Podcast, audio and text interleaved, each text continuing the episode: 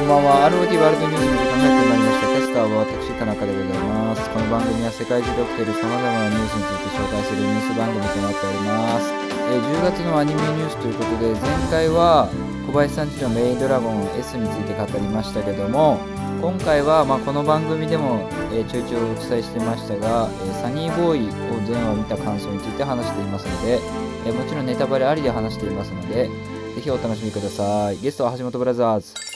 マー君何？え、わかんない。え、ま、あの、これまさかってダブってます？ダブってたりします？え、ダブってないんじゃない？まあ見てるのはダブってるかもしれないけど。え、俺は、俺はとにかく過激少女の話しがしたいんですけど。あ、あなるほどですね。じゃあ僕はあっちの方を言いましょうか。あ僕はそうですね、本当に、あのーこのラジオでも本当に紹介していきましいただきました。あはいあの、あれですね、サニーボーイ。お、サニーボーイ。謎すぎる。そうでしょうね。謎すぎるサニーボーイを本当に、あれ本当に9月の本当に末までやって、ようやく終わらせたっていう感じ。えっと、橋本兄は見たんですか、全部？あ、見ましたよ。もう2回見ましたよ。おちゃんと。一応、まあ、結構ね、サニーボーイに関しては、このラジオでもあの継続して話してましたけど、最終回まで終わって、じゃあ一言ずつ感想、じゃあマー君からお願いします。そうですね。一言で言えば、あーなんだこりゃ。なんだこりゃですね、本当に。ラストまでも何を言ってんのかってわかんない。うーん、俺考察すれば多分、こう誰か考察班がいれば多分考察してくれてると思うんですけど、はい多分普通に生感じで本当に見てるだけだと、こいつら何をやってんだって。何をやって、何、最終的に何をどういう風になってるのかって。主人公は何がもう、何を目的、目的っていうより何ですかね。何を成し遂げたかったのかっていうんですかね。うん。っていうのが、最終的に最後見ても分からなかったって感じですね。うんじゃあマー君的にはどうどうなんですか？楽しめたか楽しめてないかでいうと、いやめっちゃ楽しかったです。あめっちゃ楽しかったけども、まあ、何がやりたかったのかは分かんなかったみたいなこと？分かんなかったです。うん。なるほど、なるほど。本当に、そうですね。なんか夏をて、夏もテーマにしてるところもあるけど、うん。だからそういうところにちゃんと四季に折りはめた、本当になん、なんていうんですか、ちそういう時期的にもなんかくすぶるところがあって、そこでなんか一つなんか楽しめるっていう部分もああるし、うんなんかみ、そうですね、1話から見ていけばわかるんですけど、なんか多分1から徐々に多分飽きてきちゃうけど、だからちょうどピークポイントになる4、5、あ4じゃないですか、5のところからだんだんこれはどうなっていくんかっていう高ぶりをちゃんと見せてっていからんけど、最後何なのかわかんないっていう、なんか、こういうなんかもどかしさの感じを残した、もうなんか、そうですね。僕が見てきた中でも、ちょっと本当に一番謎なアニメとして残る作品っていう。ああ、じゃあ、まあ、謎だけど印象には残ることですよね。まあ。エヴァじゃないけど。うんそうです。ああ、まあ、エヴァか。まあ、僕、じゃあ僕先に言わせていただきますと、まあ、これもですね、あの、まあ、さっきエヴァって話ししましたけど、まあ、テーマ新エヴァと一緒だなと。あの、うんうんまあ、新エヴァとかエヴァンゲリオンとか、あとはまあ、二人はその日本のゴリゴリのオタクだから見てないと思いますけども、あのピクサーでソウルフルワールドっていうアニメがありまして、はい、そうですね。見てますよね。ディズニー、まあ、ピクサー、ディズニーピクサーなんですけど、ええ。っとですね、まあ、これ結構最近流行ってて、えっと、タイムリープものでもいいんですけど、なんか、ある、ある限定された別空間に主人公たちが移動して、えっと、そこの経験を経て、現実世界で、まあ、僕たちは生きていくしかないんだっていうふうに、最後、えー決着がつくアニメっていうのが大体今言った作品なんですけど、その一環としてサニーボーイもそうだなっていうふうに思って、あのまあ、タイトルサニーボーイってもう本当そのままだなと思って、まあ、本当に簡単に言うと、ひと夏の経験を経て少年が、まあ、ちょっとだけ成長するっていう話ですね、簡単に言うと。あのね、あと、そのマークが何やりたかったか分かんないっていうのは、あのまあ、同意なんですけど、まあ、多分繰り返し見ても、どうなんだろうね。まあ、制作者は多分分かるようには作ってるはずなんですけど、まあ、どっちかっていうと、そこはもうなんか、割と最初からどうでもいい感じで進めてたのかなっていうふうに思います。そのこの世界がどうなってるかっていうよりは、もう本当になんか、言ったら理不尽な世界に飛ばされて、で、そこでまあちょっといろんな経験をして、で、け現実世界に、あの、現実世界で生きていこうみたいな。新エヴァもそうじゃないですか、最初最終的な話の終わり方としては。っていうアニメだなっていう感じで受け取りました。はい。なるほど。ああ、だから、あの、なんで、鳥の、と鳥、最後、あれ、田中さん見まし、最後まで見ましたよね。最後まで見ましたよ。はい。あの、最後、なんか、あの、主人公が鳥、えっと、駅に落ちて、うん駅で、なんか、巣巣から落ちた鳥、うん、ああ、はいはい。ツバメかなんかで。あれがそうですね。あれが多分、その主人公の、あの、変化の一つだったんですよね、多分。あ、そうだね。うん、確かにそうだわ。その、はい。ツバメも主人公と重ね合わせ、今のマー君ので気づいたけど、巣から落ちたツバメっていうのも、もろに主人公を、なんていうの表してるというか。ですね。対比になってますよね。そうそうそうそう。じゃあ、橋本、あお兄ちゃんどうですか？僕もう分かんなかったですよね。分かんなすぎて、そうだから2周したんですけど、うんやっぱり分かんないですよね。?2 周しても分かんなかったと。うんそう、2周しても分かんなかったんですけど、その、うんなんて言うんだろう。だから僕は結構アニメ見るときに、うんこれを作った人たちはどういうメッセージを届けたいのかなっていうことを結構考えるんですよ。うん。で、なんか今ちょっとあの、あの、時点で調べたんですけど、サニーボーイって、あれ別になんかあの、なんだろう、あの、サニーボーイって最初言葉聞いたときに、まあ夏を勝手に思い浮かべたんですけど、うん。別になんか夏っていう綴りは入ってないんですよね。あう調べたらなんか坊やとか若造って書いてあって、うん。3人が。うん。だからまあ、なんか坊や坊やみたいな 感じですけど、タイトル。だからまあなんか普通に、なんだろう、その主人公の男の子がいたじゃないですか。ちょっと名前忘れちゃったけど。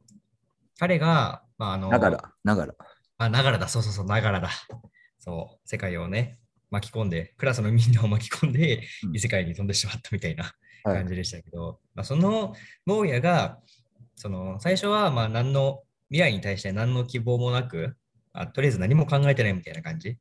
なんか進路相談を受けてたと場面が結構あったと思うんですよ。うん。で、それが、まあ、あの未来に対して何か自分が働きかけてもどうせ何も変わらないだろうみたいなうん考えを最初持っていて、まあ、あの死んでる鳥を見逃し見過ごしてしまったりとか。っていうところを、えっと、大西沙織じゃなくて、えっと、えっと、大西沙織じゃなくて、えっと、あの転校生。え、大西沙織じゃないの？結城葵？大西沙織です。大西沙織です。あ、葵か。のぞみのぞみあ、あのぞみだ。のぞみ、そうそうそう、のぞみ。い大西沙織じゃなくてってさ。や、だから、大西沙織っぽくない演技だったんですよね。そう、最初びっくりして。あ、それはね、なんか大西沙織さんです。よ。はい。そうそうそうそう。なんか言葉の、まあいいや、これは後でしょ。そう、だから、で、彼女が、まあ結構あの、なんだ自分の考えを、もう、軸を通してる子だったので、まあそれで諭されて、最終的に、まあ自分から、まあ、未来を選んで、それに向かっていく。まあ自分で未来を、まあ、切り開いていくとか、うん。そういった気持ちに変わっていったっていうところが、まあ伝えたかったのかなと思うんですけど、うん。じゃあ、最初と最後までの間にあったやつは一体何だったのかなっていうの。いや、旅です旅。漂流の旅です。ああ、こっか、旅、旅でいいんですかね、もう。だって、あの、うん15少年漂流記とかさ、ロビンソン・クルーソーとか、あの、結構、ああ、はいはい。あからさまに出してましたけど、うんうん。なんだろう。その旅の、旅の道中って、まあ、別になんか、まあ、あ、うんなんか出来事はあるけど、うん。なんかそんな、うん、っうん。うん。て感じじゃないですか。うん、まあ、普通にいろんな人とか出来事に触れてって、そうそうそう。を改めていくっていう。そうそうそうそう。まあ、そっか、その通りでいいのかな、まあ。だって、そのながらと関わるやつってたくさんあったし、そううん、例えばなんか、めっちゃ印象に残るやつって、まあ、のぞみも結構、結構印象を与えるキャラうん。だったし、うん。うん。あと、なんだっけ、えっと、あれ、逆さまのバベルのあれ、話、うん。あそうそう、コウモリか。コウモリがいたときうんとかも、なんか、結構、あそこでも結構変化が、ながらの変化、結構与えてると思うんですよね。うん。あれは意結構識変換大きくあるよねめっちゃ変わってると思うんですよね。うん。あそこでもちゃんと、だからところどころちゃんとそう変わる変化になり得る回がたくさんあったので、そうね。うん。なんか、例えば、まあ僕余分だと思ったら4話とか余分だと思ったんですけど、4話ってなんだっけ？投げ野球界を。野球がいいじゃん。野球界あればい絶対面白いって言ってたじゃないですか。いや、絶対面白いと言ったら野球界あるアニメは名作とは言ったけど。名作、これ、うん。えだからそう、それを多分、鵜呑みにして、なんか野球界無理やりぶち込んだって感じが。だだっておかしいなんです。あの、それでキャップが、キャップ、キャップっていうなんか、あれ、野球うん、野球のね。のあいついましたけど、あいつのなんかクソだ、なげ猿の話。あれ、俺、そう、本当長えと思った、あれ。長げ話長げあれはこ長いね。うんあ、今、今、A パート終わる？終わるって思って。A パートどこまでやってんのって思って。B パート始まるの今からって。なんだって。あちなみに、その監督の夏目慎吾さんは野球が好きということで、ああのー野球描写自体は僕はあの結構、これでも話しましたけど、新鮮でしたよ。新鮮というか、その、なんか、定型的な、いわゆるアニメの野球シーンじゃなくて、はい、なんか、うん、工夫がありましたね。はい。確かに。野球描写ね。はい。うん確かにあの話は長かったけど、完結してる4話で完結しちゃってる話だよ。そうですね。下手したら4話で打ち切りだった可能性がなきしもある。もうここでみんな下落していくんですよ、多分。あのテストーリーとテコ入れじゃないけど、テコ入れじゃなくて、なんかもう、あの、なんだろう、曲で言うさ、感想曲みたいな感じ。ああ、そうだ。まあね、確かに、アルバムって考えたら4曲目ってそんなになんか、って感じあれが、あれもね、流れが頑張ったところではあるなって今思った。うんやっぱり、あうん、やっぱり頑張って進もうとしたところのシーンではあったのかな。あれ？一回結末見せるのって5話だっけ？あ。えーとあー、6話だっけ ?6 じゃないですか。あの、長いさよなら。あ、長いさよなら6話か。あ5話ってなんだっけ？5話は。飛ぶ教室。あーあと、何でしたっけ？ああ、なんか最後に先生が来るやつね。あそうなんですよ。先生、先生思ったんですよ。先生は何の役割を果たしてたんかなって。うーん、わかんないです。あの先生、ただなんか自己犠牲の、自己満足でなんか自己犠牲、んなんて、本当になんか自分のことをすべてなんか押し付けて感じたやつで、最終的に終わったって感じですか？だってさ、先生と、10先生とあの、なんだっけ、あの男の子がさ、なんか組んでたじゃん。そうですね、うんおっぱいパクパクしてましたね。そうそう。あれは何がしたかったのかって言われたらわかんないもんね。そうなんですよ。ただ、ママミが欲しかったあのキャラ。あ、ママミじゃないですか、バブミが欲しかった。バブミね。うんあ。まあでも先生が来たことで、なんかより謎が深まったよ。深まったし、まあちょっとなんかあの、解明につながっていったし。話はちょっと進んだよね。うんそうだけど、最終的にこいつは何の役割を果たしてたのかって。まあね。だってまあ最終的にあれじゃない、あの、なんだっけ、心、心を読める女の子10話、10話、10話でうん現れたじゃん。あれでもう、あの先生の役割も頓挫したじゃないですか、あれ。うん、確かにね。うん。先生は何なのか、で、本当に、最終的に10話でもう、望みも消えちゃうし、うん、謎みね。いろんなやつが脱落して、最終的にラジダニが、ラジダニ帰ってきた。それ、めっちゃ嬉しかったっすよ、あれ。あと、すすげえどうでもいい話していい。ラジダにさ、ココリコのはい田中さんにめちゃめちゃ似てね。似てる。絶対モデルにしてると思うんだけど、そっくりでもう、ラジダにしか見えないもん、あの後。なんか先週もなんかお二人で話してましたよね。ラジタニがいいみたいな。そうそうそう。そうラジダニ、だってあいつの考え方って、なんか、本当になんか、うん太い位置抜けてるから、なんか、でも僕ちょっとあんまり理解できてない部分たくさんあるんですけど、うん。だけど、あ、こういうことをちゃんと指してんだなって。うん例えば、じゅ11話の話、結構めっちゃ長く語り、あのラジダニが語り部しまくってたけど、うん。うん大半分かってないですけど、あ、でもこういうことを意味してんだなって、じ今の自分のやつに置き換えてみたりとか、こういうことを、うん、い意味してちゃんと伝えてんだなっていうことがなんとなく伝わってきて、うん。部分は本当になんか良かったな。あと、俺は終わり方も結構好きでしたね。その、絶対、いわゆる、まあ僕ちょっとオタク批判ばっかしてしまいますけども、あの、オタクが好きなやつって最後くっつくアニメが好きじゃないですか、みんな。まあ、はいオタクだけじゃないですけどね。うん。そう僕も思ってましたそう。ん。あそこ望みと最終的にうん、最終的にもう、あの、望みとは別になんか、つながりなく終わるじゃないですか。なんか、まあだからとはつながってますね。そうそうそうそう。うんうん。だから、ああいうちょっとドライじゃないけど、終わり方も好きでしたね。はい。なんかあれもあれですね。なんか主人公ながらが期待している終わり方ではないけれども、ああそうでもそれでもながらが頑張ったことによって、その未来が変わったそうなんです。そうなんですね。まあ、そこら辺もなんか結構リアリスティックですよね。そうなんですよ。そこがいいんですよ。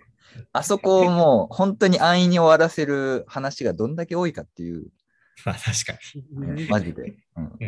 うん。それは多分ね、あの、監督とかやりたかったことなのかなって思います。うんなんかさっきの先生のうんキャラもなんでつ、なんであんなのが出たのかなって気になってたんですけど、うんこう他のいろんなキャラに対してもそういうこと言えるなと思って、つアニメをその1話から12話まで作ってる中で、なんかうんどんどんどんどんなんか探索的にやってるような感じがするんですよね。うん。こうしたらどうかとか、これやったらいいんじゃないかとか、っていうの考えながらなんか作られてるような作品だったなって、なんか今思いました、ふと。うん、確かになんか、サニーボーイ、まあまあ面白いアニメだったなっていう感じだったんですけど、今話してると、なんか、すげえいいアニメだったんじゃないかっていう気がしてきた。うんうんうんうんうん。そうですねなんか分かんないところも含めて、まあ魅力的なのかなと思うんですですねそうですね俺が派遣アニメになればとか一瞬思ったりしましたけど。うんでも最後まで持っていくと謎だけしか多分みんな思わなくなっちゃうから、派遣アニメにはなんだろうな。まあでも、ねもしかしたら結構、後からじわじわ来るかもしれないですね。何年か、そうですね、何年か越しにっていう感じで。うんじゃあ、マー君、最後ちょっと締めていただけますか？そうですね。このサニーボーイは僕、この今年の中、そう夏アニメの中で本当に期待できた作品。はい。謎だけど本当に期待できる、本当にいい作品って感じで、はい。僕のこの、ね、夏の時期を本当に楽しませてくれたいい作品であるって感じ。だから皆さんも本当に夏、この作品見て、夏のこのその一つ夏の思い出の一つとして、漂流記、旅してみませんか、まあまあ、でも、確かに夏アニメっていうところだけでも、うん、割と評価できるかなって思いますけどね。うん。そうですね。皆さんも夏の旅、いいですね。あれはい、ということで今回はサニーボーイについて、えーみんなで語っていきました。次回はですね、過激少女について出ました過激少女について、まあ僕がほとんど喋っててちょっと申し訳なかったんですけど、後から聞いたら、まあ、えっ、と、お楽しみください。この番組は、えー皆様からのお便りをお待ちしております。宛先は rotworldnews.gmail.com です。